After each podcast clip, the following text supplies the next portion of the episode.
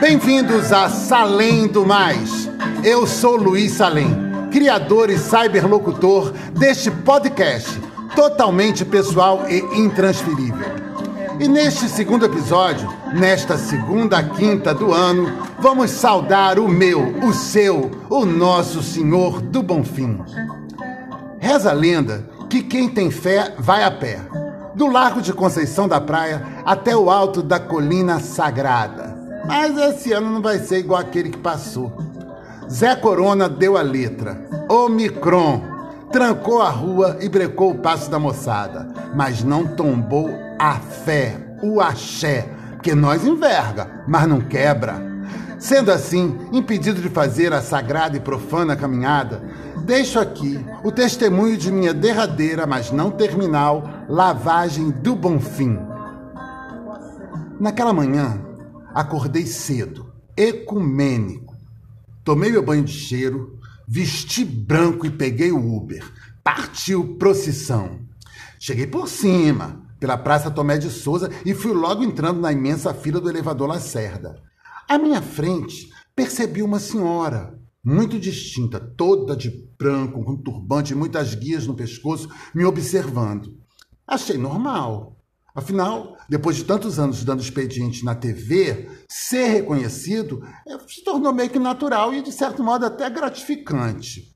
O problema é que, conforme nós avançávamos em direção ao embarque, o olhar da dona ia ficando mais incisivo, mais penetrante, sabe? Corrosivo. Ela não só me olhava, ela me encarava mortalmente.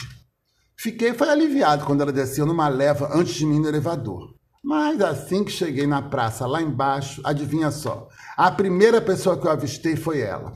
Tentei escapulir, mas não deu tempo, porque ela veio determinada na minha direção, me segurou e disse na lata: Você não vai falar comigo?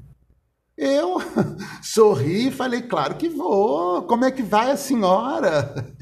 E ela, sisuda, determinou: Você anda bem sumido, viu? Achei que ela estava falando, se referindo ao fato de eu estar afastado das telinhas. Achei até carinhoso e respondi gentilmente. Olha mesmo, pois é, mas não se preocupe não, que daqui a pouco eu volto, daqui a pouco eu estou lá de novo. E ela me olhou, me fuzilou e lacrou. Lília sente muito a sua falta. Fiquei cabreiro. Lília? Quem é Líria, gente? Será que, será que era Cabral? Porque eu, eu fiz uma novela com Líria Cabral no passado. Mas a troco do quê? Ela ia mandar aquela baiana no meio da lavagem do Bonfim com uma mensagem para mim. Por que ela não tinha me ligado? Mas respondi assim mesmo e falei: É, Lília, eu tenho muita saudade dela. E me diga uma coisa: como é que vai a menina dela? Pra que eu fiz aquela pergunta? A dona virou um bicho, montou num javali e partiu pro ataque. Você é muito descarado de me fazer uma pergunta dessa. Essa altura ela já não falava, ela berrava para quem quisesse ouvir, meu bem. Foi barulho e confusão. Abriu a rodinha, enlargueceu, os curiosos tudo em volta querendo ver o que está acontecendo, o que está acontecendo. E eu ali naquela confusão, a mulher não parava de gritar comigo, dizia: Você é isso, você é aquele miseravão, você tinha que levar muito na cara, levar muita porrada. Eu pensei, vou ser linchado. E tentei fugir, mas senti uma mão pesada no meu ombro. Era o vendedor ambulante de fitinha do Bonfim que me travou e falou: Tá indo onde? Eu, trêmulo, falei: Não, não vou a lugar nenhum. Fechei os olhos e firmei o ponto no senhor do Bonfim, pedindo que me tirasse daquela situação. E a confusão comendo solta. Tá, tá, de repente, apareceu uma moça, uma moça linda com os cabelos trançados, que foi logo falando: Dona Isaura, ô Dona Isaura, vamos embora, Dona Isaura. Aquela senhora que estava gritando comigo era a Dona Isaura, que respondeu: Veja, Lília, quem eu encontrei aqui! Lília, que não era Cabral, olhou para mim, sorriu e disse: Sim, Dona Isaura, é o moço da TV. Oxe, de onde é que a senhora conhece ele, Dona Isaura? Dona Isaura ficou muda. Me olhou como se estivesse me vendo pela primeira vez. se aproximou, me deu um abraço e quase aos prantos me disse: Meu filho, me perdoe, me perdoe.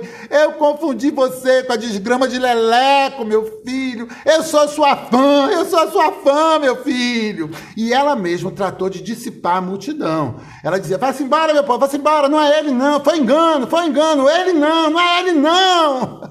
E eu fiquei ali, às gargalhadas, com dona Isaura e Lília que me contou, que me contou tudo e tal, mostrou uma foto da menina dela, Morena Rosa. Foi. Inclusive mostrou uma foto também de Leleco, que eu não achei assim tão parecido comigo, não, viu? A não ser o fato de ser branco e narigudo. E eu pensei que se fosse Luciano Huck naquela fila, ia passar pelo mesmo constrangimento. ah, enfim, tiramos uma selfie, nos beijamos, nos cumprimentamos e eu saí batido e agradecido ao Bonfim pelo livramento. E fui encontrar minha querida amiga Marta Góes, com quem havia combinado de seguir o cortejo. Martinha, muito devota, estava ali para pagar sua promessa, feita na lavagem anterior, de que teria ficado um ano sem beber cerveja. Ai, achei cruel, mas solidarizei. Falei, pronto, Marta, tô contigo, vamos junto, vamos seguir a seco. É, quem já fez o trajeto sabe da insanidade da minha atitude. Porque cá para nós é um calor insuportável Não tem sombra no caminho, gente. Não tem. O sol vem por cima queimando sua moleira. Eu ainda estava em desvantagem que tinha de sandália havaiana. Então a quentura do asfalto, entrar pela sola do meu pé, pelas unhas, parecia que eu estava no forno micro-ondas. Quando a gente chegou na feira de São Joaquim, eu comprei um chapéu, um leque e uma latinha de cerveja. Sucumbi, sucumbi e me atirei na folia. É, porque você sabe, né? Da metade para trás, onde nós estávamos, o couro come. É badauê, é fuzuê, eu ali, ó, atirado, fiz de tudo, meu bem. Passei por baixo da cordinha, desci na boquinha da garrafa, chão, chão, chão, chão. Só não beijei na boca. Não por falta de interesse ou oportunidade, mas por puro respeito ao dono da festa, segurei minha onda. Quando nós chegamos ao Largo de Roma, onde os trios são obrigados a retornar, eu retomei minha dignidade e minha religiosidade. Foi. E segui o caminho com Marta. Mas ela, coitada, estava muito nervosa, estava morta de sede. E eu propus a gente pegar um atalho. Entramos numa rua que não tinha saída, e lá no final estava acontecendo uma rave, uma rave do Bonfim.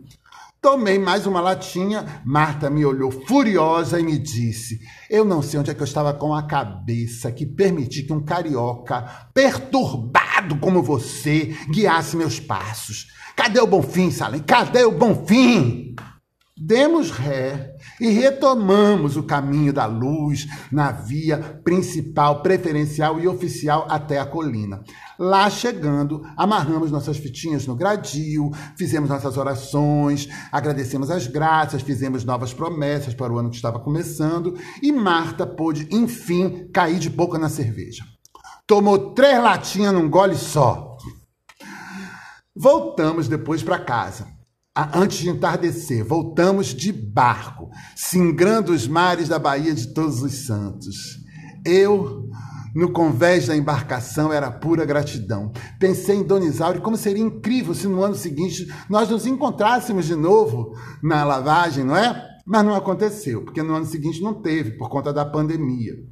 E eu estava contando que esse ano ia saber notícias de Leleco, de Lília, de Morena Rosa, mas também não aconteceu. Não aconteceu.